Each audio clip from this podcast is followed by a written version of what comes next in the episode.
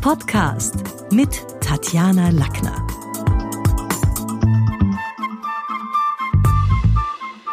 Im heutigen Podcast geht's um die sieben Todsünden in der Kommunikation und die Frage, welche begehen Sie?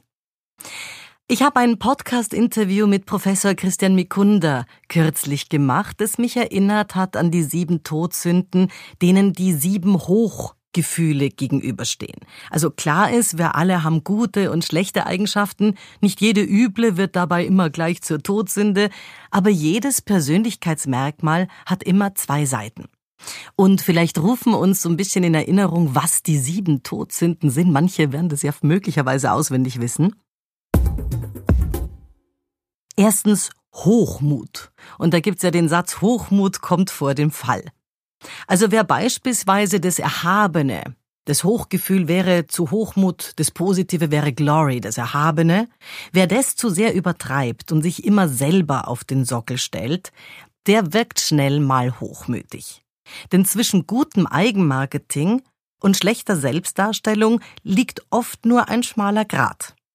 Wer fällt mir da ein? An wem kann man das festmachen? Kim Kardashian zum Beispiel. Sie und ihr Tross sind wohlgeformte Beispiele für Hochmut bis zum gewissen Grad. Ich denke da jetzt an ihre jüngere Stiefschwester Kylie Jenner, die erst kürzlich regelrecht einen Shitstorm geerntet hat, weil sich vor ihrem gesamten Autofuhrpark auf Instagram und also sie hat wirklich viele Karossen hier positioniert hat und das dann gepostet hat.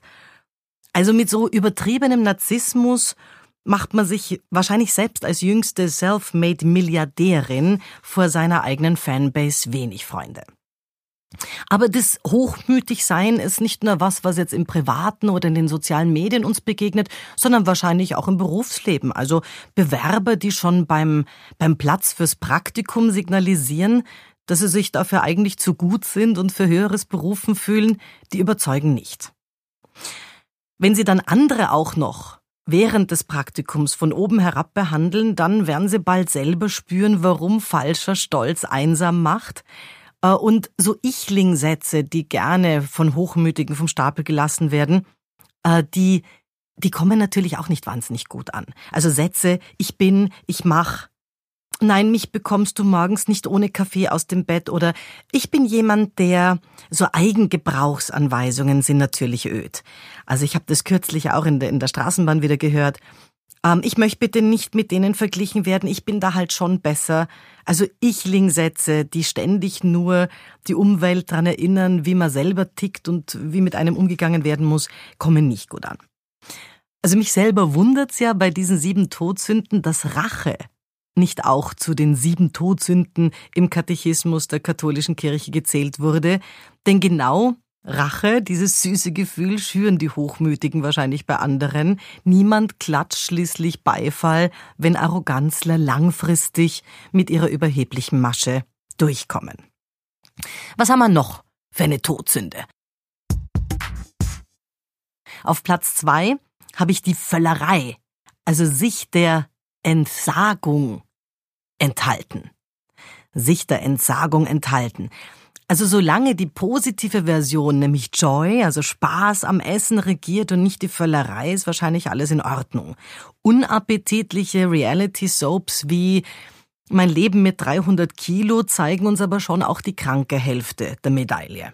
Rainer Kallmund ist dann Beispiel, ein deutscher TV-Moderator, der in seinem Buch eine Kalorie kommt selten allein selber die Flucht nach vorne angetreten ist und erklärt hat, wie sein Essverhalten von Joy zur Todsünde Völlerei wurde. Und es ist insgesamt interessant, denn Rainer Kallmund ist da nicht alleine. Seit den 80er Jahren sterben weltweit laut Experten mehr Menschen an den Folgen von zu viel Nahrung als an Hunger.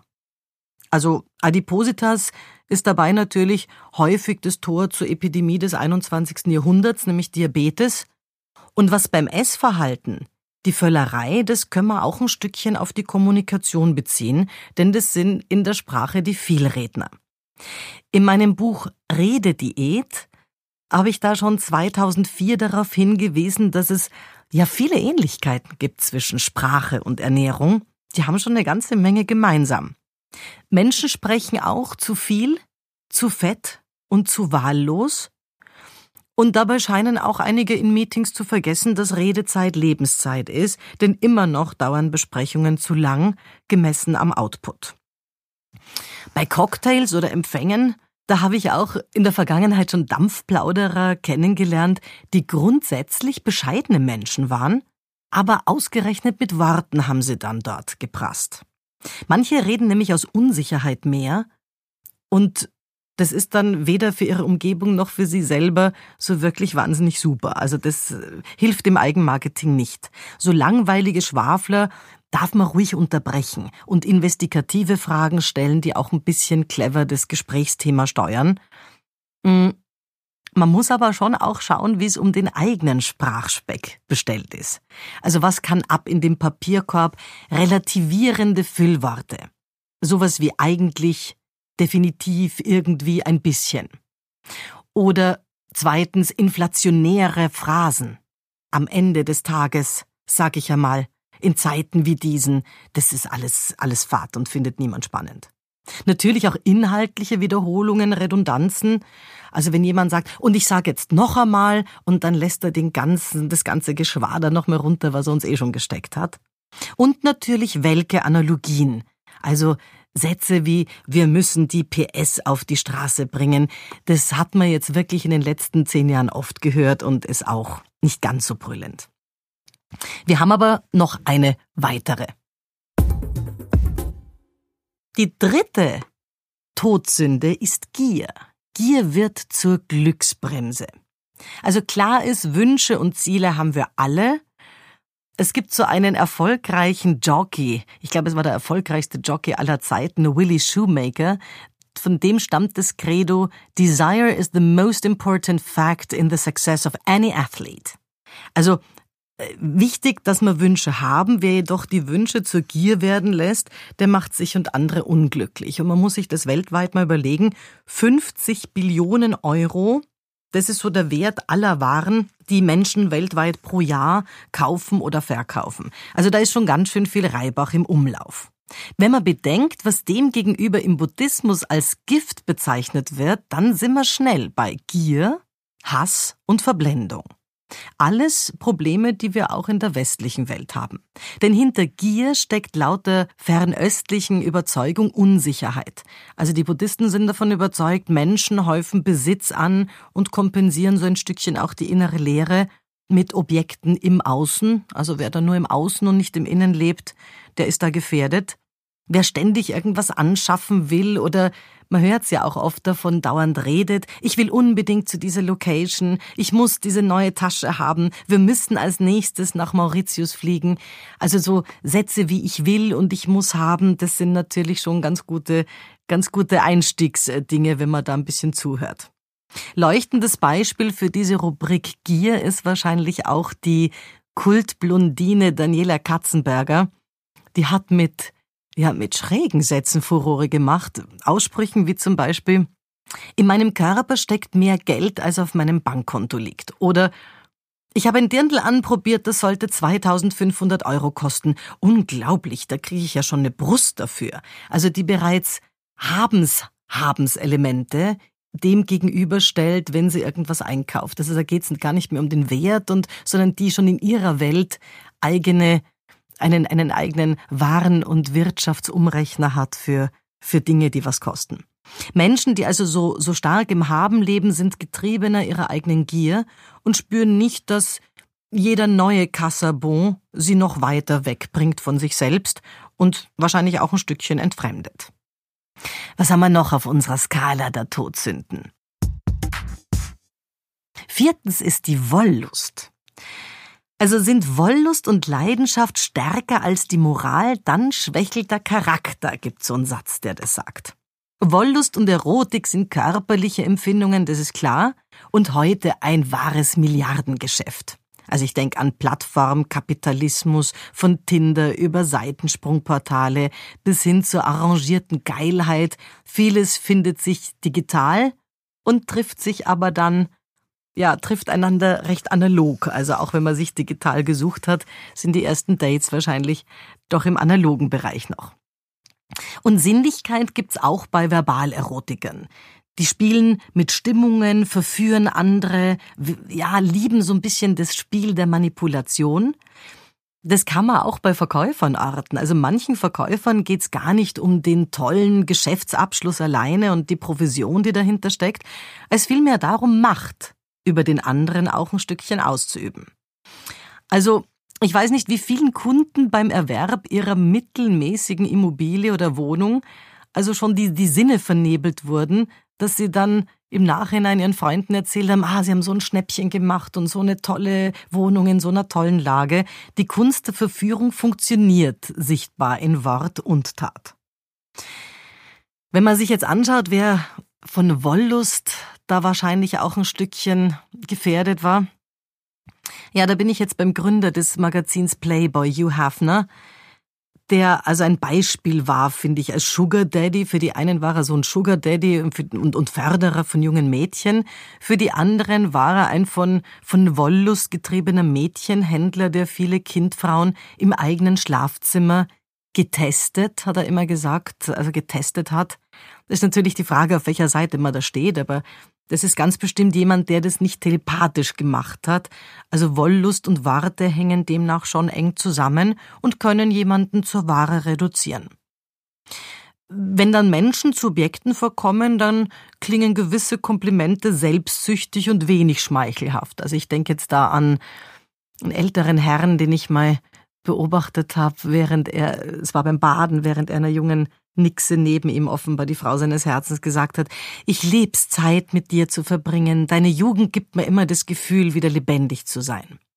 Also manchmal sind so Manipulationen gar nicht, ja, also gar nicht so lecker und die Komplimente irgendwie, ja, ein bisschen welk sehr oft auch daran eine emotionale Erpressung geknüpft, so ein bisschen, wenn du mich wirklich liebst, dann machst du das oder das oder dann kaufst du mir das oder das, das gibt's natürlich auch. Also das Hochgefühl auf der anderen Seite, weil Wollust ist ja die, so die, die Todsündenseite und das, das Hochgefühl wäre Intensity, also irgendwas wirklich sehr intensiv zu erleben. Und Intensity ist nicht weniger ertragreich als die Todsünde Wollust. Beispiel ist da Jochen Schweizer. Jochen Schweizer, der hat mit dieser Emotion 108 Millionen Euro äh, verdient und ein schweres Geschäft aufgebaut, also letztlich mit dem Wunsch, intensive Gefühle zu erleben. Mittlerweile hat er sein Unternehmen, das mit diesen Erlebnisgutscheinen handelte, an My Days und damit an die Pro7 Sat1 Gruppe verkauft. Aber es ist auf jeden Fall ein Zeichen dafür, dass man mit Intensität und dem Wunsch nach dem intensiven Leben ordentlich auch Geld verdienen kann.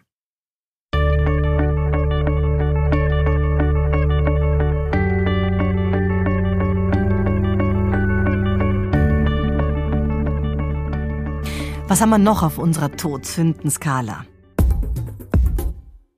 Auf Platz 5, ah ja, ist der Neid. Und Neid ist so ein bisschen die grüne Kröte in der Kommunikation. Und diese Todsünde gibt schon ganz lang. Schon in der Antike versuchte man durch Opfergaben Neid und Zorn der Götter abzuwenden. Ich glaube, die ganze, die gesamte Weltliteratur ist voll von Gier und Eifersucht, Habsucht. Also diese, diese Motive gab's, glaube ich, immer. Also davon leben Bücher. Und laut den führenden Entwicklungspsychologen entsteht Neid in uns erst ab dem Alter von zwei Jahren. Davor sind wir nämlich gar nicht so neidig. Dann erst, wenn das Ich-Bewusstsein etabliert wird. Also wer bin ich? Und diese üble Charaktereigenschaft, weil Neid ist ganz bestimmt nichts Tolles, verbreitet sich dann wie ein Virus. Und das können wir auch sehen in der sogenannten Neidgesellschaft, wenn dann viele davon befallen sind.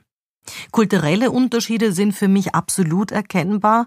Also Beispiel, wer dank seiner Hände Arbeit oder seines, seiner Hirnarbeit, wir sind ja letztlich in der Wissensgesellschaft, äh, also der Anstrengung nach in Amerika es zu etwas bringt und dort sein Haus hat und sein Pool hat und, und ein feines Leben hat, der wird herzlicher und begeisterter angefeuert, als das bei uns im deutschen Sprachraum so ist. Also da wird ja schon immer ein bisschen geschaut, was hat die Nachbarin, hat der ein anderes Auto, hat die ein größeres Auto? Hat die jetzt ein zweites?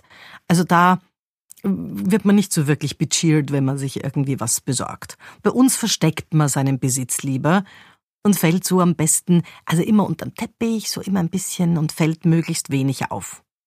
Wer sich dann doch exponiert, und es gibt ja auch ein paar bei uns, naja, die müssen dann schon mit gesellschaftlichem Mobbing zurechtkommen und das beginnt häufig schon in der eigenen Familie. Also jetzt vielleicht nicht direkt in der Kernfamilie, aber in der erweiterten Familie, wenn irgendein Cousin oder eine Cousine was erreicht haben, dann gibt's natürlich auch Tratsch in der eigenen Familie. Ganz anders scheint's beim Neid der Besitzlosen zu sein. Also da sind wir jetzt bei dem, bei der zweiten Schablone, bei der anderen Medaille von Neid, die positiver besetzt ist als Hochgefühl beim sogenannten Braver. Denn soziale Verlierer fühlen sich moralisch oft sogar im Recht, etwas gegen die da oben, gegen die Großkopferten zu unternehmen. Also den Managern ihre Gehälter, Boni und Remunerationen zu missgönnen, ist, ist öffentlich offensichtlich akzeptiert. Da wirkt so ein bisschen das Robin Hood-Syndrom, von denen kann man es ja nehmen, und damit eben diese Braver, diese Mutgeschichte. Man empfindet es also ungerecht, dass Menschen, die Stroh im Kopf haben, dann auch noch Geld wie Heu haben. Es spätestens, wenn ich jetzt da so ein bisschen zurückgehe, auch in der Kommunikationsgeschichte seit der industriellen Revolution, sind wir höchst kompetitive, im Wettbewerb stehende Wesen geworden. Da war eben dann, so hat der Nachbar das größere Haus, die Kollegin das vollere Konto, zwischen Frauen wird auch und zwischen Müttern gemessen. Wer hat die erfolgreicheren Kinder oder das leichtere Schicksal oder den weniger schlimmen, schlimmen Befund? Also da wird alles. Der Mensch lebt im Komparativ, wir vergleichen. Und wir sind letztlich neidisch, weil wir annehmen, dass andere aus ihren Vorteilen einen, ein Mehr haben, eine Befriedigung ziehen, die uns selber verwehrt bleibt. Also Missgunst empfinden wir zudem immer stärker den Menschen gegenüber, die uns ähnlich sind. Spannend finde ich da so ein guter Nährboden sind Klassentreffen. Das ist so ein Jahrmarkt der Vergleichskämpfe. Denn niemand käme auf die Idee, neidisch auf die Strahlkraft oder Bekanntheit oder auch Gelassenheit eines Dalai Lamas zu sein. Da hat niemand das Gefühl, er muss neidisch sein. Aber auf die, mit der man die Schulbank gedrückt hat und hat gesehen und wie alt die geworden ist und haha und so weiter. Also das Neid existiert immer so ein bisschen in, in unserem eigenen Erlebnishorizont. Der verhasste Kollege aus der Nachbarabteilung, der wird der Liebe unter die Lupe genommen. Keine Frau ist wirklich neidisch auf Angelina Jolie äh, und ihr Aussehen oder auf irgendwelche Hollywood-Stars, weil die nicht in unserem Erlebnishorizont sind. Warum ist Neid für die Kommunikation so relevant? Denn ich habe ja gesagt, Neid ist so ein bisschen die grüne Kröte in der Kommunikation, weil viele Killerphrasen und bissige Argumente ja schon auch vorgeschützt werden, hm, warum jemand seinen Erfolg nicht verdient hat. Da kommen dann schon Sätze wie, na gut, bei ihren Beziehungen ist es ganz leicht, Karriere zu machen. Das wäre uns auch gelungen. Also Wer in seiner Außenwirkung sichtbar positiv bilanzierte, wird dann von anderen schnell als oberflächlich oder auch skrupellos abgestempelt, so nach dem Motto, naja, wer weiß, was der für Leichen im Keller hat, so erfolgreich wie der ist. Also bei dem reichen Elternhaus oder der Eliteschule alles kein Wunder. Das ist natürlich Unsinn und auch ein Irrtum, denn der mutmaßliche Geburtsvorteil mancher Promi-Kinder, der hat sich ganz häufig schon als Nachteil entpuppt. Also ich denke jetzt an den Fortpflanz von beispielsweise ja, Elvis Presley. Lisa Maria Presley hat auch versucht, als Sängerin Karriere zu machen und das ist irgendwie nie so ganz, nie so ganz geworden. Michael Douglas. Michael Douglas hat einen Sohn, der der im Gefängnis sitzt und auch von seinen Kindern wurde da jetzt, also ich meine, er war natürlich in den Fußstapfen des großen Kirk Douglas da schon immer so ein bisschen, hat er bestimmt auch manche Türen geöffnet bekommen, aber er hat dann selber durch die Tür gehen müssen und er hat dann selber sich auch behaupten müssen, seinen Kindern ist das nicht gelungen. Also es ist immer so ein bisschen die Annahme, Druck gibt's nicht nur für sozial Schwächere und Neider nicht nur unter Armen, sondern es ist schon auch was, wo Kinder aus Eliteschulen, ja, die müssen auch lernen und die müssen auch gewisse Dinge machen. Nein, denen fällt nicht alles in den Schoß. Also der Neidhammel selber ist missgönnt dem Glücklichen sein Glück de facto. Während er über das Glück der anderen trauert, wird der Neidhammel selber selten glücklich dabei. Was haben wir noch für eine Todsünde? Zorn. Zorn ist eine Todsünde. Und Macht, Zorn macht so ein bisschen Schwache stark. Wut, Raserei und Hass sind häufig Zeichen mangelnder Liebe. Das ist zumindest was, was Psychologen uns sagen. Und es ist schwierig, die fehlende Liebe dann nachträglich zu kompensieren, denn die Negativspirale zieht bei Menschen schnell nach unten und bei der kleinsten Gelegenheit rasten sie dann aus und werden wieder zornig. Auch da sind die Worte natürlich Waffen, denn mit Worten verletzt ein Choleriker als erstes, wenn er laut wird, untergriffig, persönlich und dann irgendwie schäumt vor Wut. Was er sich, während ich hier für alle arbeite, stehen Sie nur dumm in der Gegend herum oder was habe ich irgendwann mal von einem meiner, meiner Chefs gehört? Ich bin ja offenbar der Einzige, der was leistet. Wie kann man nur so bocklos sein, ihr blökenden Hammeln? Also das ist schon übergriffig irgendwie und auch natürlich wütend, eh klar. Einer, der mit seinen zynischen Aussprüchen Fernsehgeschichte geschrieben hat, ist Dieter Bohlen. Ein wahrer Machertyp, dem so die, die, das Hochgefühl von Zorn auf der positiven Seite ist natürlich Power. Und die Power kann dem jetzt wenige Jahre vor dem 70. Geburtstag wirklich keiner absprechen. Die ist ihm nie ausgegangen. Also da hat er auch echt viel in seinem Leben gemacht, um oben zu bleiben. Laut Medienberichten wird sein Vermögen auf 135 Millionen Euro geschätzt. Und dabei wird unser Powerman da jährlich auch noch um 10 Millionen Euro reicher. Aber von dem gibt's natürlich schon auch Aussprüche, von wegen Todsünde, Zorn. Oh mein Gott, also was, an was kann ich mich da erinnern? Deine Stimme klingt ätzend, ätzend für einen Kloreiniger ist geil, ätzend für eine Stimme ist scheiße. Also Verbalinjurien dieser Art pflastern seinen Weg. Und ja, also zu Beginn seiner Jurorentätigkeit bei Deutschland sucht den Superstar, seiner TV-Jurorentätigkeit, wurde er von der Presse zum Teil noch zerfetzt, wie unmöglich das ist und wie übergriffig. Und da sieht man auch, wie, wie so das Blatt sich gewandt hat, denn mittlerweile bekommt er nach zig Staffeln DSDS maximal eine üble Nachrede, wenn er zu wenig brüskiert hat oder zu lahm war. Also, er hat selber mal, finde ich, ganz gut auf den Punkt gebracht mit einer Frage, wo hört Gesang auf und wo fängt die Straftat an, ist wahrscheinlich was, was für ihn und manche Aussprüche gleichermaßen gilt. Also Bohlen hat eine ungeschliffene Schnauze zum Kult erhoben, also seine Zornigkeit sogar kultiviert. Und alleine mit diesen Sprüchen von 2019 weiß ich, die Einschaltquoten im Durchschnitt auf beachtliche 3.780.000 Seher wieder hochgebracht. Also von wegen Deutschland sucht den Superstar ist tot. Dank Bohlens Schnauze ist es das nicht. Und was ist die letzte Todsünde, die wir da haben? Ja, die Trägheit. Da gibt's ja den schönen Satz, Trägheit entehrt uns. Wie ist denn das mal physikalisch betrachtet? Da gibt's ja auch so ein Trägheitsgesetz, das von Isaac Newton 1687 entdeckt wurde und das definiert, das habe ich mal in der Schule lernen müssen, wie hieß es, ein Körper bleibt in Ruhe oder in gleichförmiger, geradliniger Bewegung, solange die Summe der auf ihn wirkenden Kräfte null ist. Also wenn jemand durch absolut nichts motivierbar ist, im lateinischen movere heißt ja bewegen, motivierbar ist und antriebslos vor sich hin vegetiert, dann sind natürlich Verschieberitis, der schöne, schönere Begriff ist Prokrastation, Sinnlehre, für manche Menschen eine logische Folge. Chronologische Unterforderung, der moderne Begriff ja Bore-out, kann natürlich auch krank machen, allalong und lieber verwenden, das finde ich in der Kommunikation interessant, die von Faulheit geplagten den Konjunktiv, weil sie ja nur irgendwie in Aussicht stellen wollen, was vielleicht irgendwann mal zu machen, zu arbeiten, sich wo zu bewerben, als so konkret haben sie es ja oft gar nicht vor. Also die kann man schon an Sätzen erkennen wie ich soll demnächst mal aufräumen oder man könnte sich dort auch informieren oder vielleicht könnte ich da nachmittags mal hingehen. Nach dem ganz großen Plan klingt es natürlich noch nicht. Trägheit kann man sich übrigens angewöhnen und die wird dann natürlich auch leicht hörbar durch Menschen, die nicht mehr exakt artikulieren, mundfaul werden, wenig in die Tiefe ventilierte Gedanken haben, platte Stehsätze produzieren. Das alles zeugt nicht unbedingt von einer gedanklichen, tiefschürfenden, im Fachjargon sagt man, es ist eher dann so eine Negligenz, also das Gegenteil von schlau sein.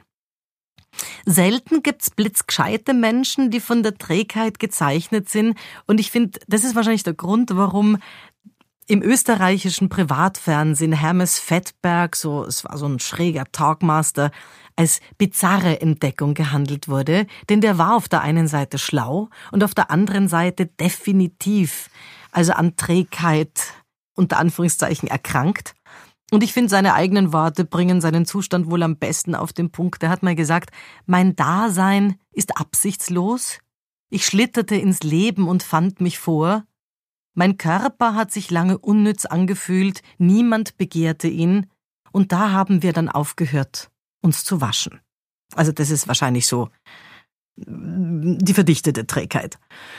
Die positive Seite von, von Trägheit, also so das Hochgefühl, wäre wahrscheinlich Gleichmut oder Chill. Also Chiller mal gibt's ja auch die Chiller. Natürlich hat's auch Vorteile, wenn man nicht bei jeder Kleinigkeit sofort auf die Palme geht und, und zornig wird.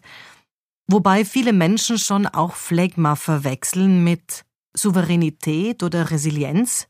Und genau dann wird's gefährlich ich denke da jetzt auch ein bisschen an den Firmenkontext. Eine Führungskraft, die beispielsweise Mitarbeitern lieber zuhört, die Runterkocher sind und, und, und, und sagen, du, das wird schon, als die anderen, die, die, die das ganze Team warnen vor. Das ist gefährlich, da müssen wir aufpassen. Also wenn man dann lieber denen zuhört, die sagen, Gebet, der Chef, das ist doch kein Problem, da haben wir schon schwierige Dinge nicht lösen können. Das wird sich schon ausgehen. Der wahrscheinlich häufigste Satz am, am Friedhof. Nein, das ist sicherlich nicht super, denn die Chiller können oft Distanzen und lauernde Gefahren selten gut einschätzen, weil sie eben recht energielos und gleichgültig an die Sache rangehen und davon ausgehen, das wird sich schon alles ausgehen. Also egal, ob man jetzt Nihilist ist, Naturwissenschaftler, Gläubiger, Denker oder Moralist, irgendwie sind die sieben Todsünden die ja einst für so negative Archetypen dastanden, schon noch immer was, was wir auch in der modernen Welt beobachten können. Neben den literarischen Urvorbildern, die mit ihnen gespielt haben. Das Fazit ist also wahrscheinlich, Moral bleibt immer eine Frage der Balance zwischen den Extremen.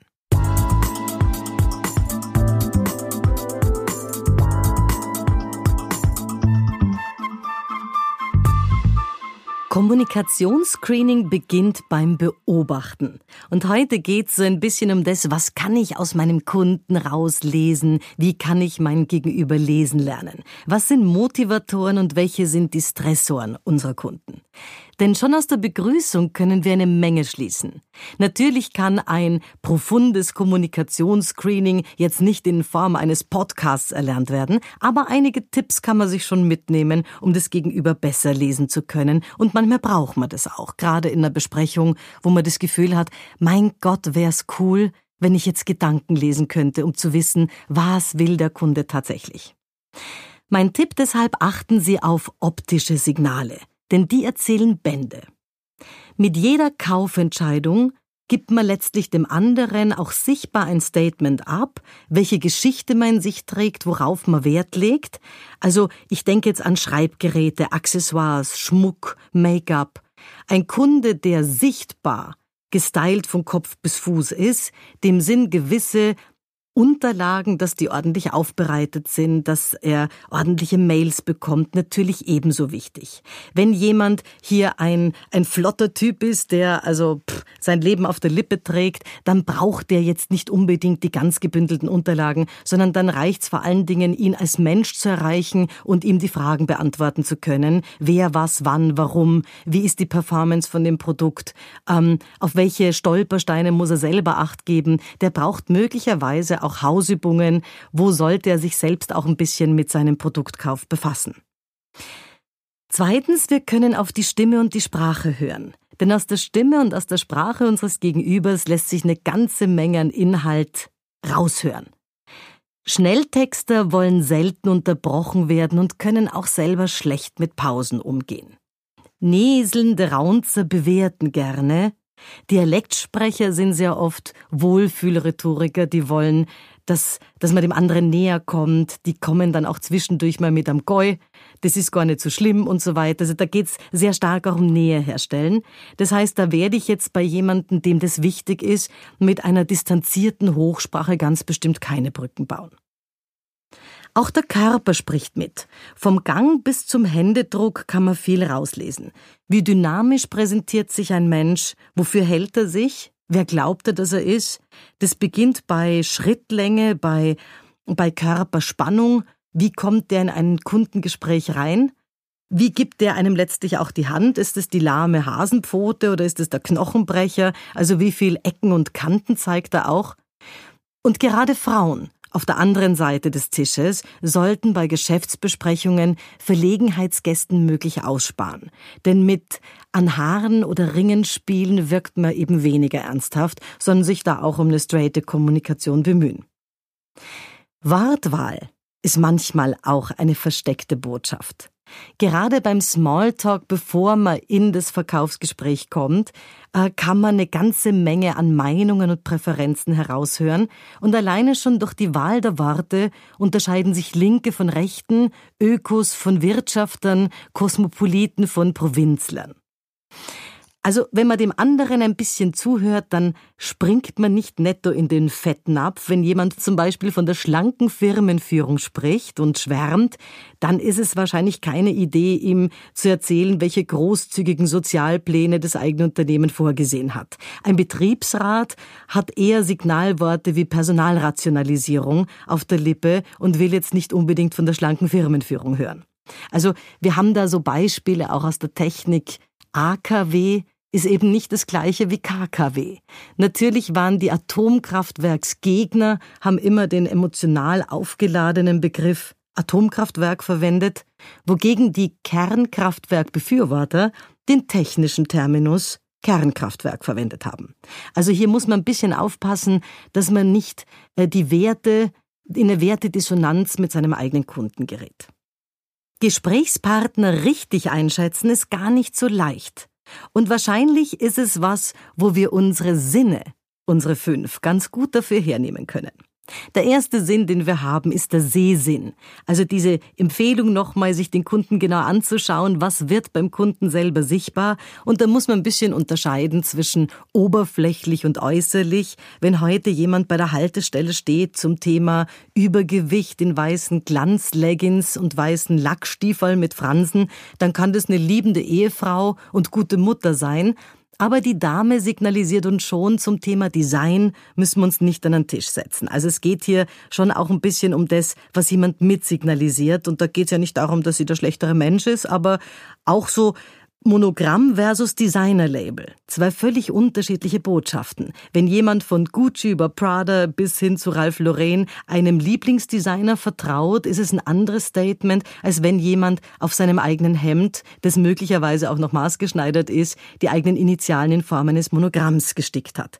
Das sind alles Dinge, die man sehen kann. Von der Frisur angefangen über, über Gang, über Haltung. Was erwartet sich der Mensch auch von anderen? Letztlich ist ja die Art, wie wir wir gehen. Wir sind alle mit acht Jahren anders gegangen, als wir mit 80 gehen werden. Dazwischen liegen nicht nur unsere Bandscheiben, die einknicken und der Alterungsprozess, sondern das ist ja auch immer eine Charakterfrage. Was, was ist es für ein Typ, der da kommt? Ist es ein Hoppler, hier bin ich Typ oder jemand, der hm, schon skeptisch kommt oder ein Besserwisser oder jemand, der sehr schnell Nähe herstellt? Also das sind alles Dinge, die wir sehen können. Wenn wir unserem Ohr vertrauen wollen, was können wir hören? Aus einem guten Tag bei der Begrüßungsformel, da hören wir schon eine ganze Menge raus. Eben hat der Dialektfärbung, aus welchem Ursprungsland kommt der, was verrät die Stimme über den Charakter, an Lautstärke, Tempo, Modulation.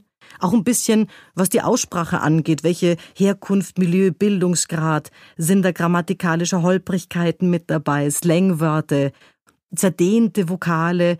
Also da lässt sich eine ganze Menge auch schon mal sagen, wenn jetzt jemand hier gestresst kommt, eine Business Lady, denke ich jetzt äh, zum Beispiel, die heute in Rom arbeitet, morgen in Stockholm und Berlin und dann bei der Blumenverkäuferin sagt, ähm, diese Blumen sind toll, brauchen die abends auch einen Schluck Wasser?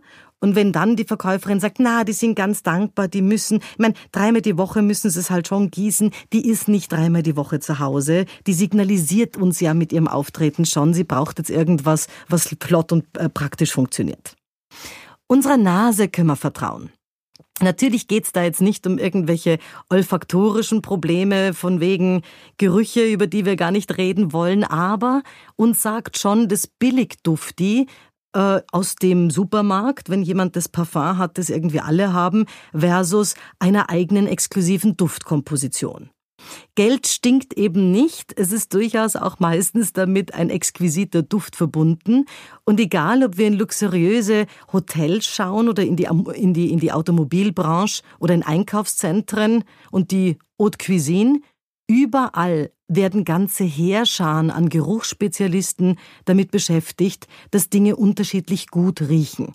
Dass eine Yacht heute so toll nach Leder riecht, hat wenig mit dem Leder zu tun, das drinnen verwendet wird, als einfach mit Geruchsstoffen, die da auch ganz bewusst hier eingesetzt werden.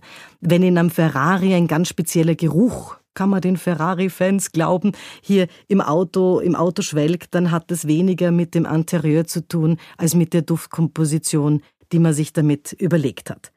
Das sind so Sachen, wir haben nicht mehr als unsere Sinne, auf die wir uns verlassen können. Und dazu gehört natürlich auch der Tastsinn. Also da sind wir jetzt wieder bei lahme Hasenpfote versus, versus Knochenbrecher. Was erzählt uns der Mensch über seine Tagesgestaltung möglicherweise auch? Jemand, der ein Bodybuilder ist, der verbringt also ganz offensichtlich seine Freizeit anders als jemand, dem seine Essgewohnheiten und durchaus auch sein, hm, ich esse halt gern und so weiter schon ins Gesicht geschrieben sind, weil Mehl, Eiweiß, Zuckerschere.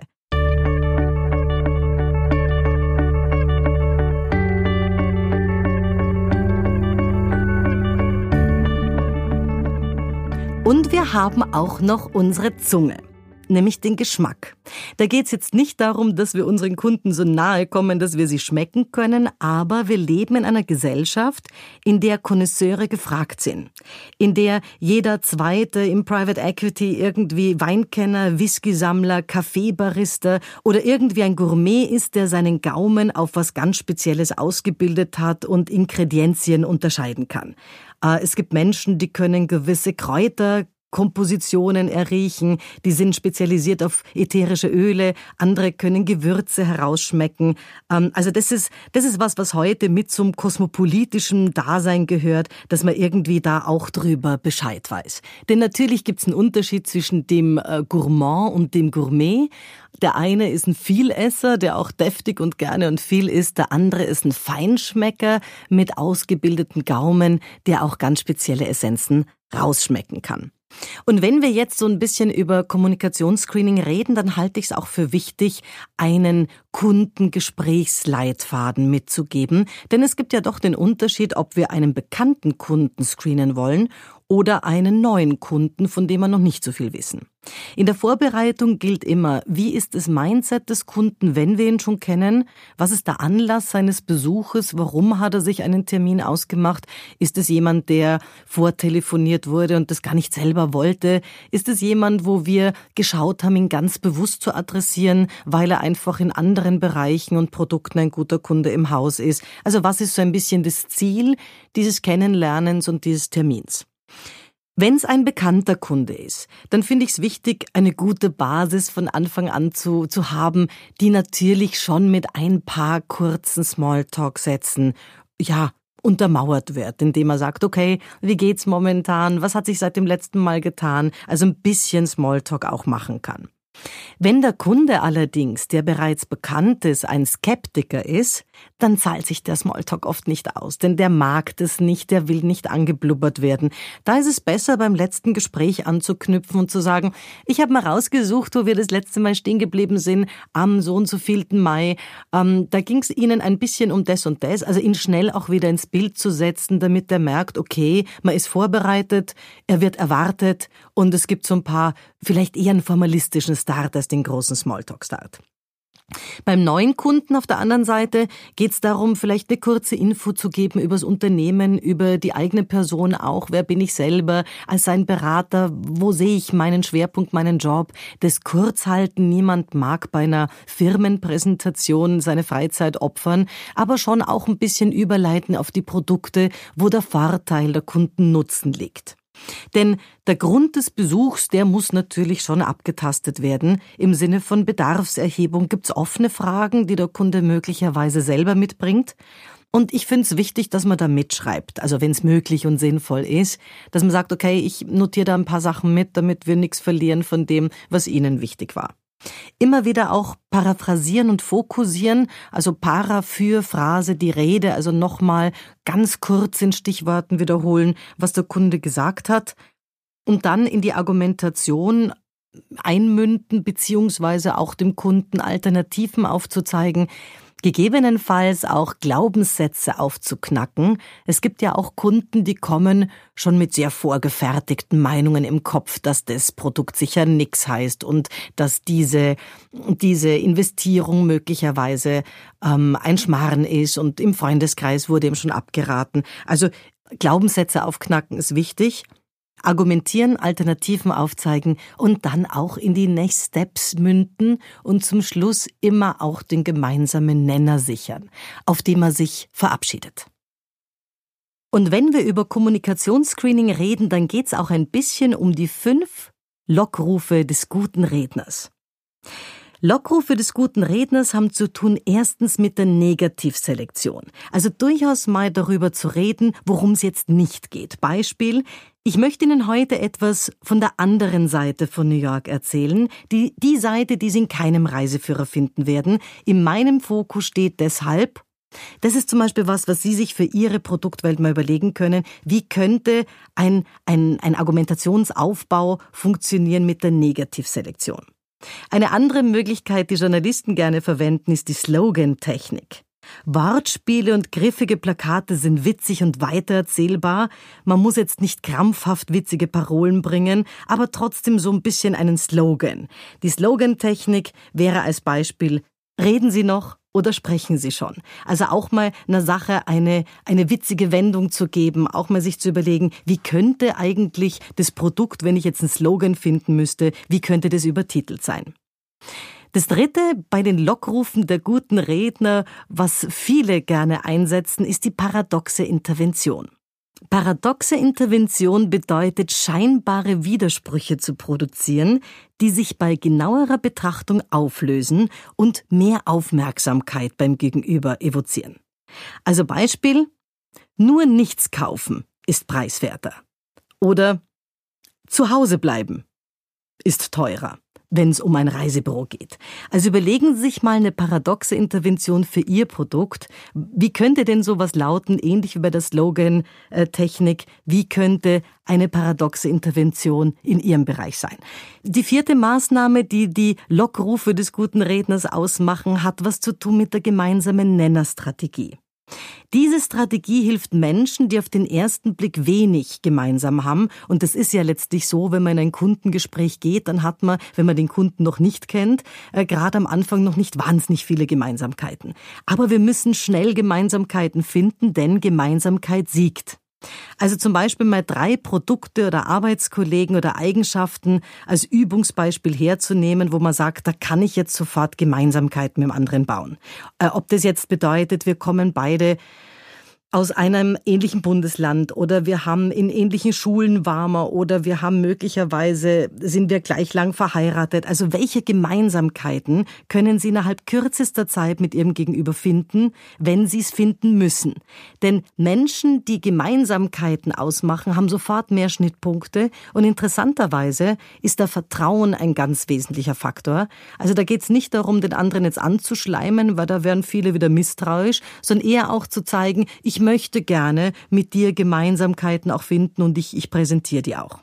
Also die gemeinsame Nennerstrategie ein Beispiel, jetzt aus, äh, aus der Vortragstechnik zum Beispiel. Was haben Bruce Springsteen, Matt Damon, Martin Sheen und Scarlett Johansson gemeinsam? Sie alle machten damals mobil gegen George W. Bush bei Move On, einer politischen Gruppierung der US-amerikanischen Demokraten.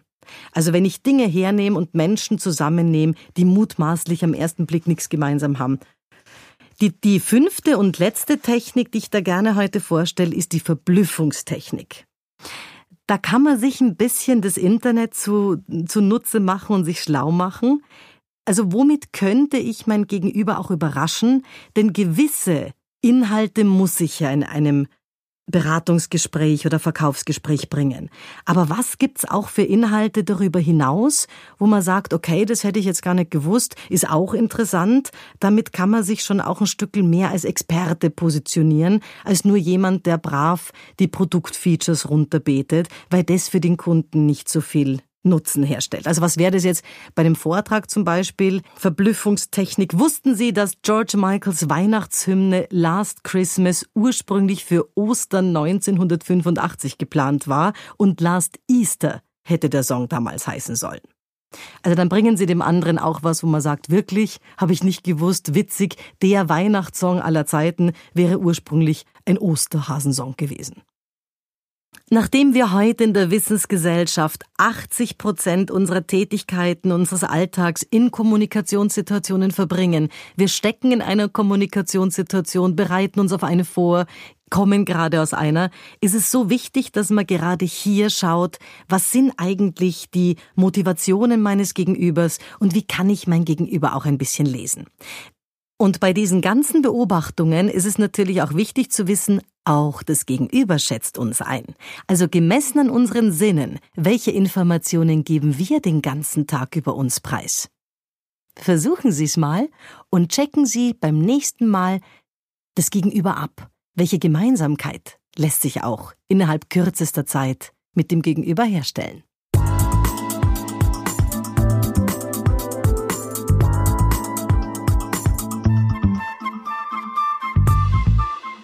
In diesem Podcast geht's um die Klaviatur der acht Töner. Welche verschiedenen Gesprächstypen gibt's überhaupt und wie kann ich mich optimal auf die einstellen? Denn in Wahrheit ist es in der Kommunikation ja so, wir alle stecken in einer Kommunikationssituation, wir kommen aus einer oder bereiten uns auf die nächste vor. Und nicht immer ist es nur die inhaltliche Vorbereitung, zum Beispiel in einem Verkaufsgespräch oder für eine Besprechung in einem Meeting, die da wesentlich ist, sondern auch sich zu überlegen, wie sind die Machtverhältnisse im Raum, mit welchen Menschen werde ich zu tun haben, wenn ich die schon kenne und wie kann ich mich auch typgerecht am besten auf die einstellen. Und für alle, die irgendwann mal ein Musikinstrument gespielt haben, denen wird vielleicht noch also im Optimalfall, wenn es Klavier war sogar, wird die Klaviatur noch ein Begriff sein. Und ich habe da mal so diesen C bis C dieser Klaviatur der acht Töne, jeden Ton einen Typus zugeordnet. Natürlich jetzt, um es besprechen zu können, auch ein bisschen schablonenhaft und stereotyp, sonst könnte man nicht drüber reden, aber auch damit man sich ein Bild macht und sich überlegt, ja, da fällt mir, fällt mir vielleicht der oder der aus dem, aus dem Bekanntenkreis oder aus dem Arbeitsumfeld ein. Tatsächlich, wie könnte ich denn mit dem besser umgehen? Das erste C ist der Choleriker. Choleriker zeichnet aus, dass sie schnell in die Luft gehen, durchaus auch heftig unter die Gürtellinie schlagen, wenig Widerspruch dulden, sich sehr schnell, wenn sie dann so richtig im Saft stehen, provoziert fühlen, untergriffig werden, laut werden, auf die Palme gehen, auf 180 sind. Ach, wie geht man mit so jemandem um? Denn das ist ja nicht leicht. Wenn ich sowas als Chef habe, kann ich ja jetzt nicht den zurück anblären oder da zu früh die pädagogischen Knöpfe zu drücken, die man sagt, nein, ich kann sie total verstehen. Das macht den Choleriker nur noch wilder. Der muss jetzt mal ausdampfen und sich mal auskübeln.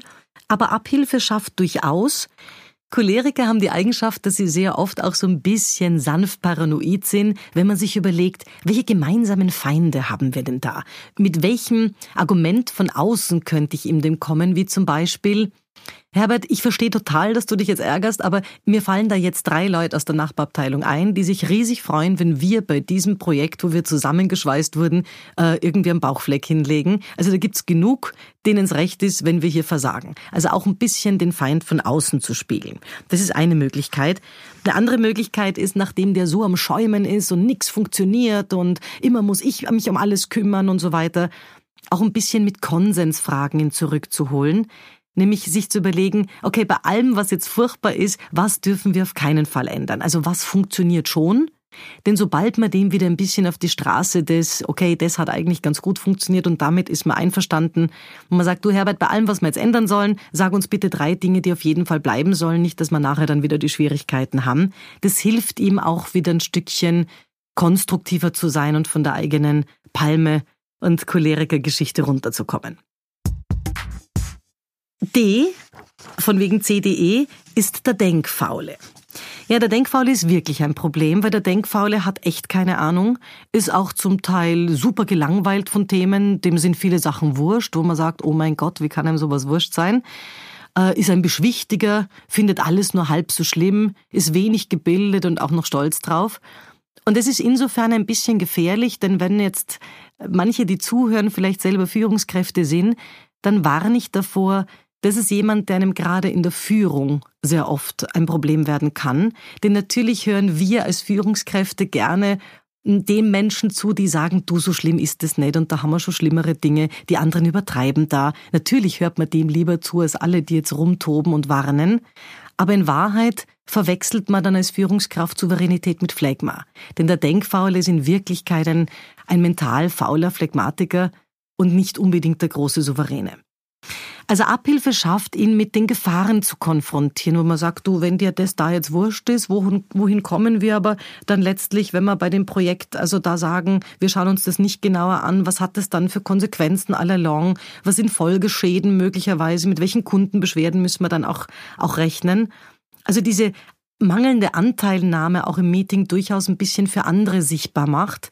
Es hat keinen Sinn, sich im Meeting über einzelne Akteure selber zu ärgern, und das Gefühl zu haben, das merken jetzt eh alle anderen auch. Nein, die anderen merken es nicht.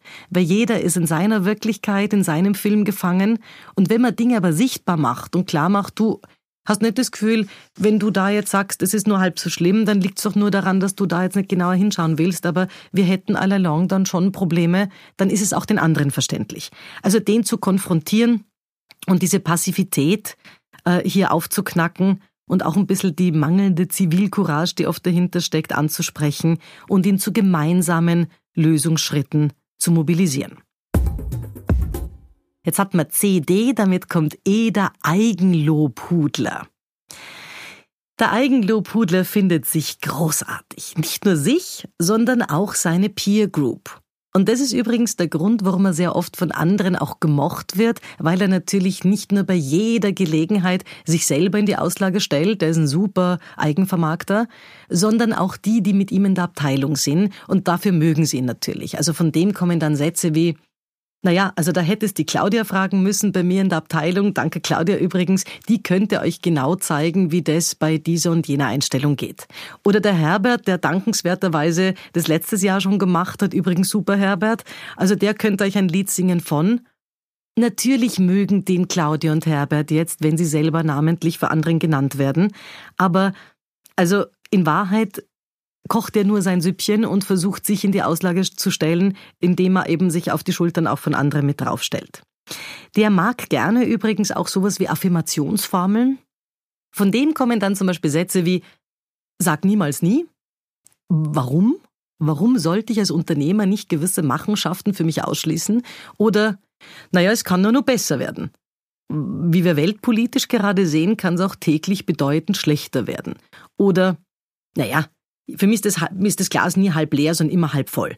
Also das sind so klassische Affirmationen und das hilft schon auch, wenn man die aufbricht und ihm da klar macht, dass das vielleicht jetzt also nicht der große Ansatz ist.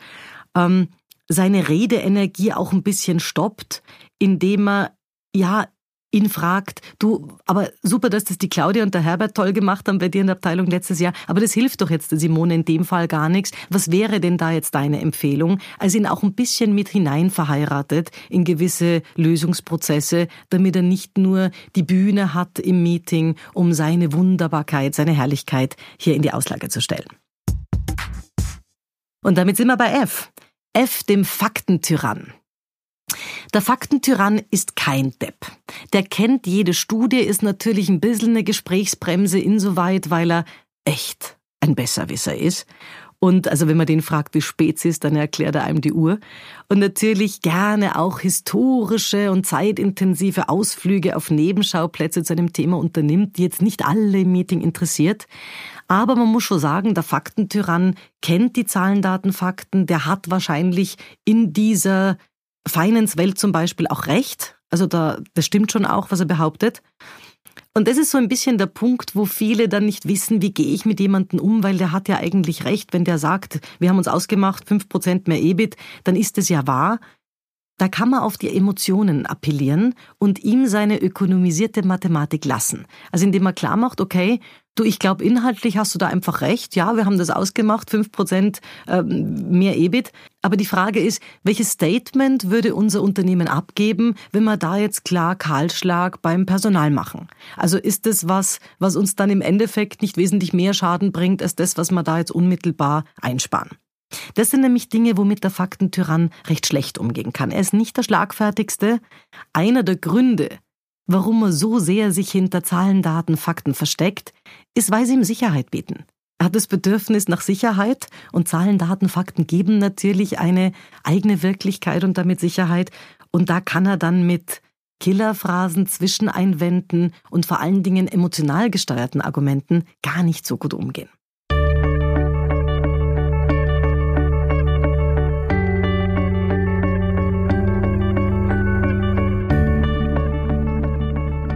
Das war F, damit sind wir bei G.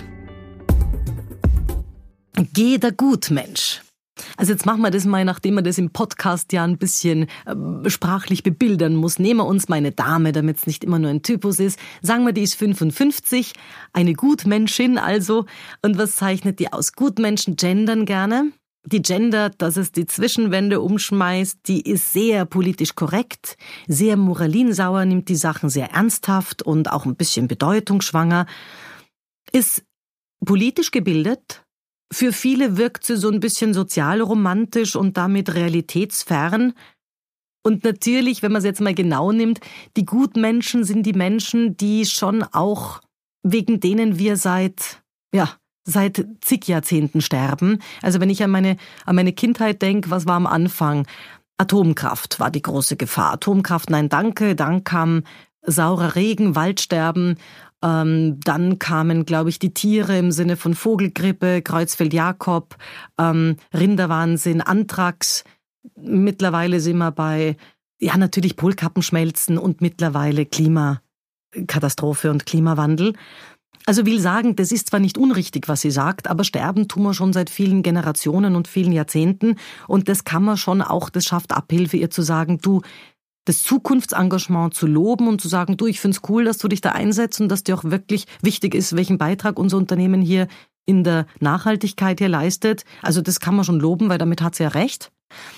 Aber ihr schon auch zu zeigen, dass ihre über engagierte, moralinsaure Attitüde natürlich auf der anderen Seite genau das Gegenteil bewirkt. Und das ist auch im politischen Alltag zu beobachten, von wegen Pegida, Non-Pegida, wann immer Menschen sehr überzogen politisch korrekt waren. In den 80er Jahren ging das ja mit der Political Correctness los. Es hat immer dann auch eine Gegenbewegung ausgelöst, dass wir heute mit Trump zum Beispiel weltweit die Brüskiere Vormarsch hatten oder eben auch viele andere, die nicht aufgrund ihres guten Benehmens in die Chefetage gekommen sind, ist genau die Kehrtwendung, wo man sagt, das ist die Gegenbewegung. Also wegen sehr viel Gutmenschen, die es übertreiben, sammeln sich auf der anderen Seite der Gesellschaft dann radikale Mächte, die dann auch irgendwie auf die Straße gehen. Und das ist schon beim Gutmensch mehr der Fall als jetzt beim Denkfaulen. Nein, wegen dem Denkfaulen geht niemand auf die Straße oder geht irgendwie demonstrieren. Also Abhilfe schafft, diese moralische Instanz anzusprechen und zu sagen, hast nicht das Gefühl, das ist auch gefährlich, wenn du das da so übertreibst. Ist es nicht besser, wenn wir versuchen, schrittweise hier zu einem gemeinsamen Ziel zu kommen? Auch ein bisschen die Gefahren von dieser sehr oft ideologisch aufgeheizten Einstellung zu hinterfragen und vor allen Dingen also schon auch klar zu machen, gefährdest du nicht uns und unser Unternehmen jetzt gerade damit? Also so wichtig das ist, was du da sagst und die Ideologie, aber ist es nicht auch ein bisschen gefährlich, da jetzt hier rumzuzündeln? Und damit sind wir bei A. Also wir hatten C, D, E, F, G, A, A der Antiheld. Wie können wir uns den vorstellen? Der Antiheld ist jemand, nehmen wir es mal ganz, also hier plakativ. Also der hat einen schwarzen Rollkragenpulli an, ist vom Alkohol, dem Nikotin und dem Leben gezeichnet. Wenn man genau sein will, ist natürlich auch möglicherweise in seiner Welt Karl Lagerfeld so ein klassischer Anti-Held gewesen in der Modewelt. Der liebt Verschwörungstheorien, für den sind wir, für den Anti-Held alle miteinander wirkliche Loser, weil wir zahlen ja noch in ein Steuersystem ein und wir zahlen ja noch unsere Sozialabgaben. Also der, der hat Systemkritik und Gesellschaftskritik hoch fünf und damit natürlich sind wir alle auch irgendwie die Lemminge in seinen Augen, die irgendwo noch wo mitmachen, wo er doch längst begriffen hat, dass es anders funktioniert. Der Antiheld ist nicht dumm. Der ist schon intelligent, der ist auch rhetorisch gut. Er ist so ein bisschen verliebt in eigenartige Verschwörungstheorien und Konzepte. Und seine Achillesferse, und da kann man ihn vielleicht kriegen, ist die Eitelkeit. Denn der Grund, warum er immer noch zu Podiumsdiskussionen, zu Talkshows ins Fernsehen, immer noch zu uns ins Meeting kommt, ist ja, weil er eitel ist und weil er noch irgendwo mit dabei ist. Und da hilft es dann schon, wenn man ihn fragt, okay, wenn deine Lösungskompetenz, also welche Handschrift wäre denn deine Lösungskompetenz, wenn du mal einen Drei-Stufen-Plan machst? Was wäre denn jetzt das Richtige aus deiner Brille? Also da kann man ihn schon mit hinein verheiraten und gleichzeitig seine Verschwörungstheorien und eigenartigen Konzepte aufdecken, vor anderen auch, damit die sehen, dass das einfach zum Teil ein Schmarrn ist. Und damit sind wir bei H. H dem Harmonizer. Der Harmonizer ist der häufigste Typ auf unserem Planeten. Eigentlich ist der ja ein ganz netter Kerl. Der will verbinden. Der ist jemand, dem ist Harmonie wichtig, was ja mal grundsätzlich also zutiefst positiv ist. Aber damit kommt er halt auch immer wieder zwischen die Stühle, zwischen die Fronten. Das sind sehr oft Menschen, die zwischen der eigenen Frau und der eigenen Mutter stehen oder die bei den Kindern dazwischen stehen oder zwischen äh, dem Chef drüber und dem Mitarbeiter drunter. Das Verbinden wollen ist gut, das Problem nicht klar Stellung zu beziehen ist natürlich verwerflich. Und damit wirkt er auch ein bisschen entscheidungsschwach, denn der macht aus jeder Entweder-Oder-Frage eine sowohl als auch Antwort und ist damit ein bisschen ein Aal, den man nie wirklich packen kann, wo man sagt, na was jetzt? Soll man das jetzt machen, ja oder nein? Sondern das muss man dann immer situativ entscheiden oder da müssen wir uns zusammensetzen, das kann man jetzt so global nicht beantworten. Und damit macht er natürlich schon seine Umwelt wahnsinnig, weil die dann sagen, naja, komm, also du musst jetzt was entscheiden, wir wollen es jetzt wissen, bist du jetzt mit dabei? Dabei oder nicht. Am besten kann man dem Harmonizer wahrscheinlich durch den Faktor Zeit ein bisschen zu Leibe rücken, indem man sagt, du pass auf, das Angebot steht. Das Angebot haben wir heute genau bis 14 Uhr und bis dorthin müssen wir es entschieden haben, weil danach müssen wir nicht mehr drüber nachdenken. Also Zeit ist manchmal was, was ihn ein bisschen in die Gänge bringt, Zeitdruck. Und Fallbeispiele, wo man sagt, du siehst du da nicht auch die Gefahr, wenn wir da jetzt gar nichts entscheiden oder so ein bisschen dazwischen lavieren, dann ist es eigentlich das Gefährlichste, das wir machen können. Weil die schlimmsten Dinge auf diesem Planeten sind passiert, weil irgendjemand es gut gemeint hat äh, und irgendwo im Lau war. Also nicht immer ist ja die Wahrheit in der goldenen Mitte und dem auch ein bisschen zu zeigen, dieser Mittelwegsfanatismus ist nichts, was dem Unterfangen dient, sondern eher jetzt den Prozess erlahmen lässt. Und damit sind wir jetzt beim anderen C. Das erste C war ja besetzt beim Choleriker, jetzt sind wir beim Clown. Und seit Stephen King wissen wir, es gibt nicht nur nette Clowns, es gibt auch richtig böse und sie sind vor allen Dingen in unseren Unternehmungen deswegen eine Gefahr, weil sie die Reporting Lines nicht einhalten. Die Reporting Lines, wie zum Beispiel Mitarbeiter reportet an Abteilungsleiter, an Gruppenleiter, Bereichsleiter, der an M1, M2 Vorstand, der kocht sein eigenes Süppchen, der Clown, denn der kennt immer, du, da kenne ich den Vorstand von da und ich kann da das machen, der mocht immer irgendwas für andere, ist super vernetzwerkt, kennt Gott und die Welt und hält aber nicht ein, was eigentlich von ihm gefragt wird, weil den kennt er vom Golf und den kennt er eh davon. Und in Wirklichkeit kocht er immer nur sein eigenes Süppchen und will so ein bisschen auch als Hans Dampf in allen Gassen, lässt er sich auch schwer führen. Die Gefahr beim Clown ist, der wird von allen oder von vielen gemocht, weil er ja so witzig ist, sehr amikal ist, auch so ein bisschen, was für Frauen wirklich unpackbar ist, sexistische Witzchen hat und auch ein bisschen so hm, anrüchige Dinge, naja, wer hat, der hat, wo man sagt, oh Mann, und wenn man da aber dann als Frau reagiert mit, na bitte können wir da sachlich bleiben, dann ist man natürlich die Zicke, weil er ist ja so lustig und er ist ja der, mit dem sich viel mehr identifizieren. Also Abhilfe schafft, nicht sich auf sein humoriges Niveau zu begeben oder herablassend zu sein. Das ist nicht das Thema. sondern lieber auch ein bisschen zu schauen, seine Bildungslücken aufzudecken.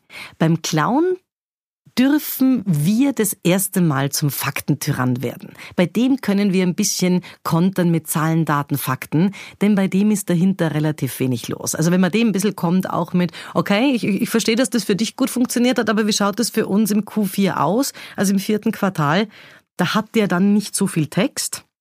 Und das ist durchaus auch was, was kooperativ ist für andere, wo man dann nicht der Herablassende ist, sondern auch den Clown dem ein bisschen begegnen konnte. Aber Vorsicht, weil er ist lustig und viele mögen ihn. Wenn das nächste Mal ein Kundengespräch bei Ihnen im Kalender steht und Sie den Kunden auch schon ein bisschen kennen, dann bereiten Sie sich nicht nur inhaltlich vor nach was braucht er oder welche Themen werden da besprochen, sondern auch welcher Typ sitzt mir gegenüber. Äh, wie kann ich dem am besten begegnen, damit es einfach schneller auch funktioniert? Denn ich brauche für einen Faktentyrann deutlich andere Unterlagen, deutlich andere Aussagen Key Messages als für jemanden, der ein Clown ist. Also sich selber mal zu fragen, wer spielt auf der Klaviatur meiner Nerven und wer macht mich wahnsinnig, mit wem kann ich weniger und wie kann ich dem auch besser entgegenwirken.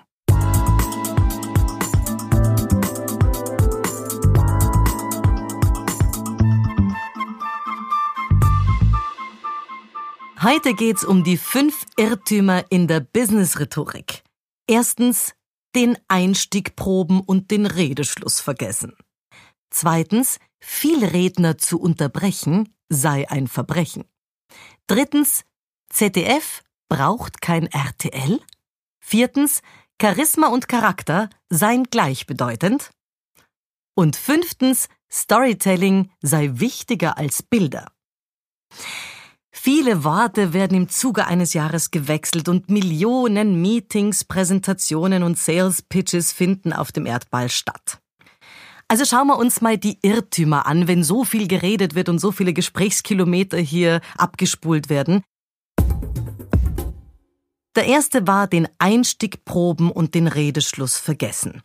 Viele meiner Kunden kommen zu mir ins Coaching und haben rund um ihren nächsten Redeauftritt schon recherchiert, wo findet der Vortrag statt, wer ist die Zielgruppe, gibt's Vorredner oder einen Moderator.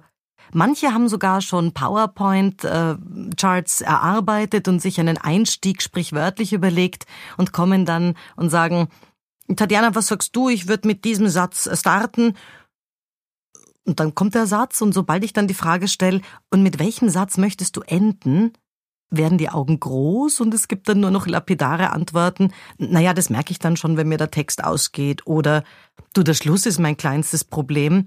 Ähm, dann habe ich ja schon alles hinter mir. Falsch. Der Schluss hat zwar nichts mehr mit der Anfangsnervosität zu tun und der ersten Bewertung, doch dramaturgisch ist er enorm wichtig. Warum? Es sind die letzten Sätze, mit denen Zuhörer nach Hause geschickt werden, und die sollten schon gut überlegt sein. Also hunderte Menschen habe ich schon gecoacht und viele beim Reden beobachtet und das Vortragsende erscheint mir ganz, ganz häufig welk zu sein und sehr willkürlich dann irgendwie Danke für Ihre Aufmerksamkeit oder so eine lapidare Werbeeinschaltung in eigener Sache. Dabei bieten sich die letzten Redeminuten, gerade da bietet sich die Gelegenheit, noch mein knackiges Statement zu positionieren oder auch service-minded für sein Publikum in Erinnerung zu bleiben.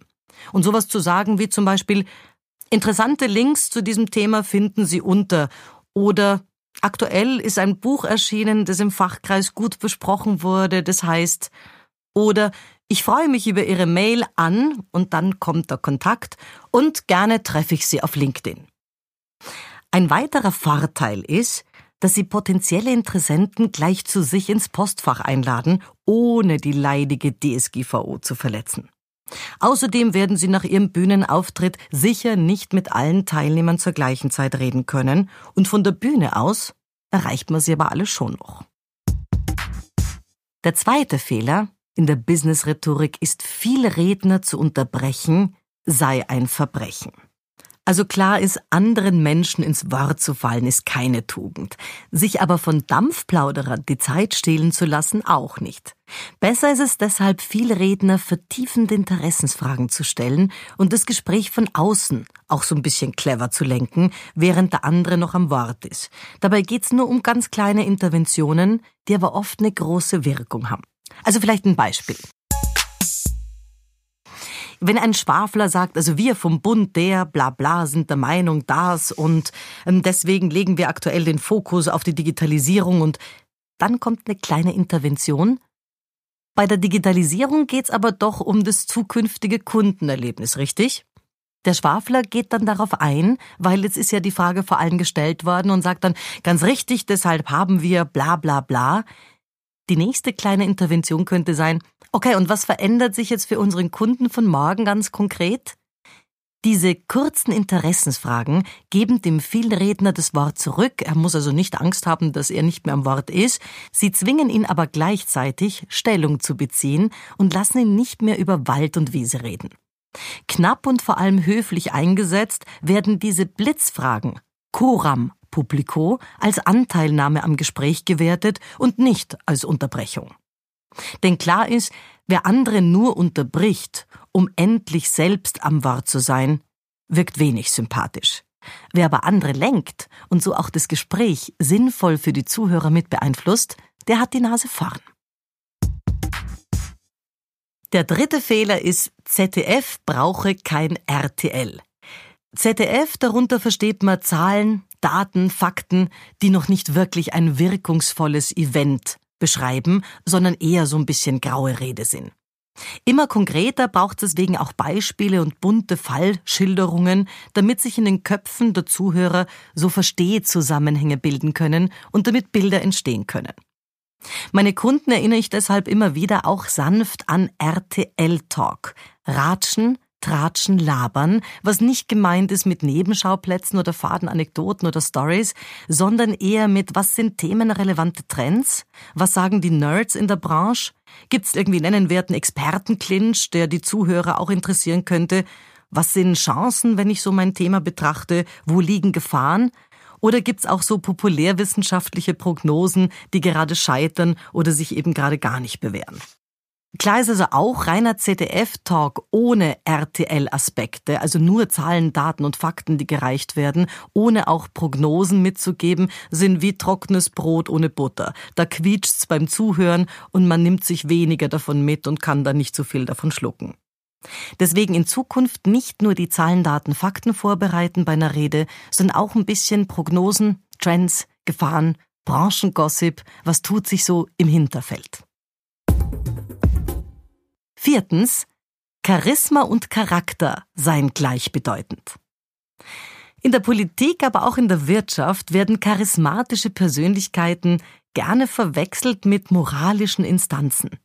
Dabei hat aber die mediale Wirkung eines Menschen wenig mit seiner Ehrlichkeit zu tun. Also charismatische Ausstrahlung hatte angeblich JFK, also John F. Kennedy. Ohne Zweifel war der ein großes Medientalent.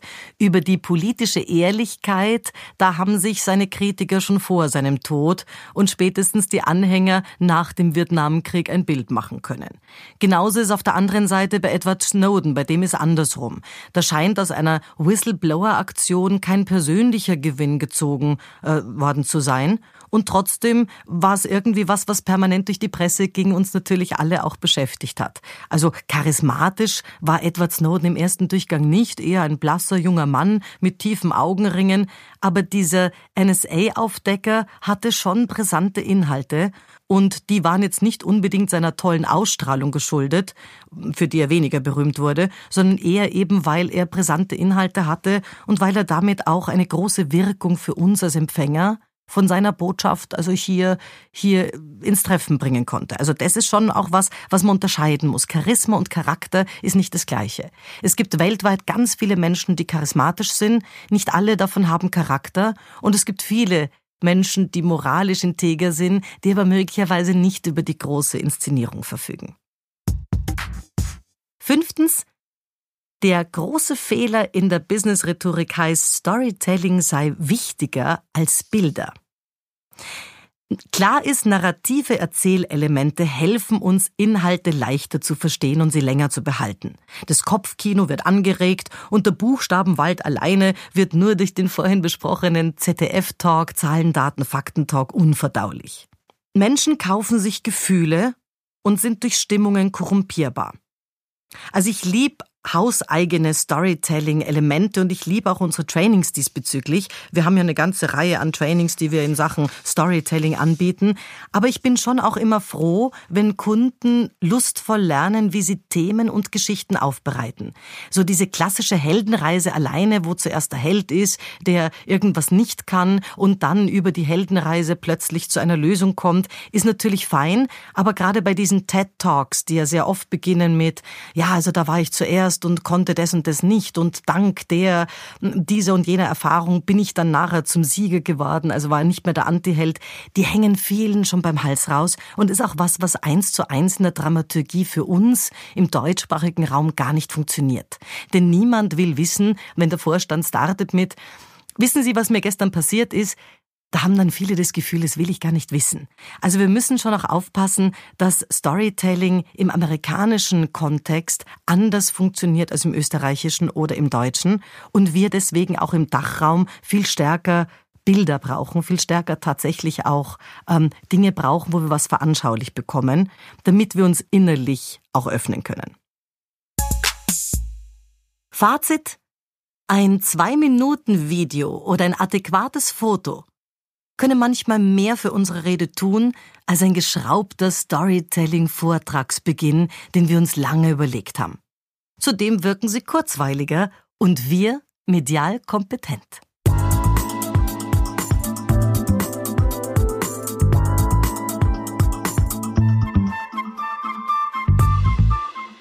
Heute geht's ums diskursive Denken.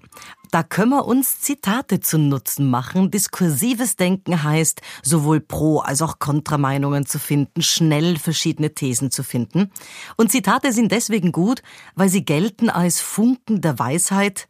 Ein Heer an Gelehrten, Philosophen und Geisteswissenschaftlern haben sich schon vor uns Gedanken über Gott und die Welt gemacht Wobei man natürlich sagen muss, die Grenze zwischen Sinnsprüchen aus dem Volksmund oder so ein bisschen Tagebuchpoesie, Affirmationen und einem Lebensmotto oder dem beruflichen Leibbild sind da schon sehr fließend. Das Netz ist voll von Zitaten, jede zweite Homepage äh, sieht Zitate vor oder da stehen bei den Teammitgliedern von Firmen dann irgendwelche beruflichen Leitsprüche, denen sie sich verpflichtet fühlen. Und so lese ich immer wieder auch den Spruch Carpe diem. Also wenn man da mal googelt oder mal ein bisschen recherchiert lieber noch, dann erfährt man, es heißt genieße den Tag und stammt aus einem Gedicht um 23 vor Christus vom römischen Dichter Horaz. Im Original hieß es, war so ein Lyrikbuch, hieß der Satz sogar weiter, genieße den Tag und vertraue möglichst wenig auf den folgenden. Und deswegen wird's wahrscheinlich auch so häufig übersetzt mit nutze den Tag oder so ein bisschen sinngemäß lebe so, als gibt's kein Morgen. Und das habe ich in den letzten Jahren sehr oft auf PowerPoint-Präsentationen gesehen oder auf Homepages, wo das auch drauf hing. Und da ist so ein bisschen die Frage, echt? Soll man das überhaupt? Alle auf einmal soll man den Tag nützen, als gibt's kein Morgen? Also nach dem Motto lebe heute, bezahle morgen. Also ist nicht genau diese Form des Egoismus der Grund, warum es heute CO2-Emissionen in gehobener Größenordnung gibt und das alles vor dem Hintergrund des Klimawandels wahrscheinlich so geballt als, als Sentenz, als, als Botschaft nicht wirklich empfehlenswert. Und da sind wir jetzt schon mitten im diskursiven Denken, nämlich uns zu überlegen, bei einem Sinnspruch, passt das Zitat in meine Präsentation, was spricht dafür, was spricht dagegen? Hat uns nicht genau Carpe Diem diese Einstellung in das globale Schlamassel geritten? Denn, also wenn ich es jetzt mal bei mir nehme, wenn ich jeden einzelnen Tag kulinarisch betrachtet so genossen hätte, als wäre es mein letzter, dann wäre ich wahrscheinlich nicht nur körperlich überpräsent, sondern schlicht geplatzt in den letzten Jahren. Zitate haben den Vorteil, dass sie aus dem Zusammenhang gerissen funktionieren. Das ist so ein bisschen der Grund, warum ich die auch empfehle, um selber dran zu üben. Menschen schmücken sich seit jeher gerne mit den Federn anderer, und wer diese geflügelten Worte mal einer gedanklichen Prüfung unterzieht, der wird draufkommen, dass nicht alles inhaltlich glänzt, was auch cool klingt. Für Rhetorikfans sind Aphorismen genial, weil eben damit dieses diskursive Denken trainiert werden kann. Und da habe ich mir gedacht, also eine Autorin, eine österreichische, die ich selber sehr mag, könnten wir uns da mal hernehmen, um gemeinsam so eine Übung mit diskursivem Denken zu zelebrieren. Österreichische Schriftstellerin Marie von Ebner-Eschenbach hat mal gesagt, nichts bist du, nichts ohne die anderen. Der verbissenste Misanthrop braucht die Menschen doch, wenn auch nur, um sie zu verachten. Ich mache den Satz nochmal für uns alle, damit wir sie hören. Nichts bist du, nichts ohne die anderen. Der verbissenste Misanthrop braucht die Menschen doch, wenn auch nur, um sie zu verachten. Also gut, viele Menschen haben einen besten Freund oder eine beste Freundin, jemanden, mit dem sie alles teilen. Wenn man das Zitat jetzt auf seine Richtigkeit überprüft, dann stimmt's natürlich nicht gänzlich, denn jeder von uns ist irgendwann allein geboren worden und wird alleine sterben. Da wird dann auch der beste Freund oder die beste Freundin nicht freiwillig mitgehen. Auf der anderen Seite ist der Mensch ein soziales Wesen, das gerne mit anderen interagiert. Fast alle begeben sich auf die Partnersuche, bilden dann einen engsten Kreis, zu dem dann auch später Kinder kommen oder gemeinsame Freunde zählen. Kaum jemand will jetzt freiwillig ein Leben lang Single bleiben. Der Beweis dafür ist wahrscheinlich die viel zitierte Pärchenpest oder diese vielen Online-Portale, auf denen Singles ihr Glück und damit ihren Partner oder ihre Partnerin finden können. Marie von Ebner-Eschenbach hat also insofern recht, wenn man es jetzt mal ein bisschen den, den, den Wohlstand betrachtend anschaut. Denn unser Wohlstand ist natürlich auf Handeltreiben gebaut und sprichwörtlich hat es was zu tun mit anderen, sich mit anderen austauschen, Waren austauschen. Jeder Kaufmann braucht andere Menschen, um seine Waren feil zu bieten. In der Antike ganz genauso wie heute im digitalen Onlinehandel oder im Onlineverkauf. Nichts bist du, Nichts ohne die anderen. Naja, zumindest der Teil stimmt nicht ganz, wenn man jetzt meinen Bergbauern hernimmt, der sich selber versorgt und der jetzt offenbar wenig Bedürfnis verspürt, unten im Tal am, am Stammtisch zu kleben und mitzupolitisieren oder da gesellig zu sein. Also für, für den stimmt diese Sequenz schon mal nicht. Es gibt außerdem ja, ich glaube, eine ganze Menge an, an berühmter Eremiten, die freiwillig einsam leben und sich lieber von der Gesellschaft oder dem Ballermann im Urlaub fernhalten. An wen denke ich da an?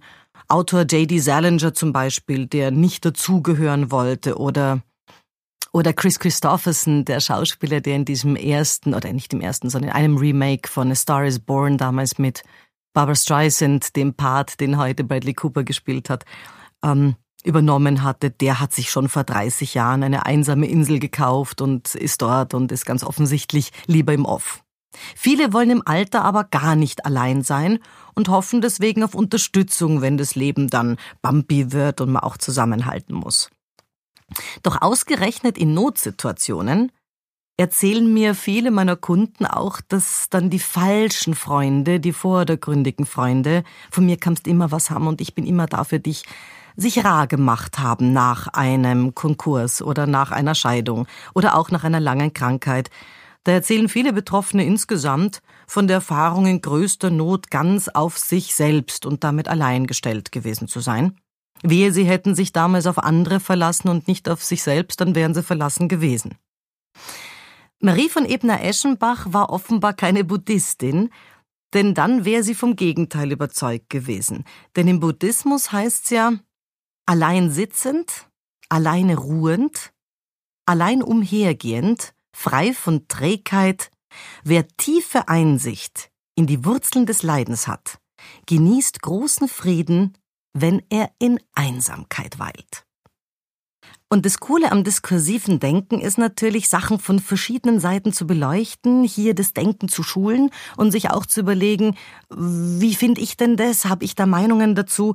Denn wer einprägsam sprechen will, der sollte sprachliche Bilder verwenden. Und jeder von uns kann das Gefühl für, für Sprache trainieren. Der große Cäsar würde heute nicht mehr zitiert werden, wenn er gesagt hätte, unter Überblick der Lage und Beschreitung des Ortes schien mir der Sieg sicher, Nein, sondern die Formel, die auch heute noch in jedem Schulbuch zu finden ist, lautet Ich kam, sah und siegte. Und das wird selbst in der modernen Werbesprache heute von einem Kreditkartenanbieter auf den Slogan eingedampft Veni wie die Visa. Also das Coole an Zitaten ist, Sprichworte und, und, und Bonbons haben den Faktor Zeit überdauert und bringen in wenigen Worten etwas treffend auf den Punkt, was manchmal auch plakativ ist, aber was natürlich merkbar und damit auch weitererzählbar ist. Und damit man das mal selber auch trainieren kann, und das schließt sich der Kreis wieder zu Marie von Ebner-Eschenbach, gebe ich eine Übung mit dazu. Marie von Ebner-Eschenbach hat auch ein Zitat gesagt, zu dem man das mal selber nach dem Podcast üben kann. Dass so viel Ungezogenheit gut durch die Welt kommt, daran ist die Wohlerzogenheit schuld. Also nochmal, dass so viel Ungezogenheit gut durch die Welt kommt, daran ist die Wohlerzogenheit schuld. Viel Spaß beim Ausprobieren. Das war's für heute. Besuchen Sie mich doch in der Schule des Sprechens in Wien. Auf Facebook, LinkedIn, Xing, unter sprechen.com oder auf meinem Blog sprechen.com/blog.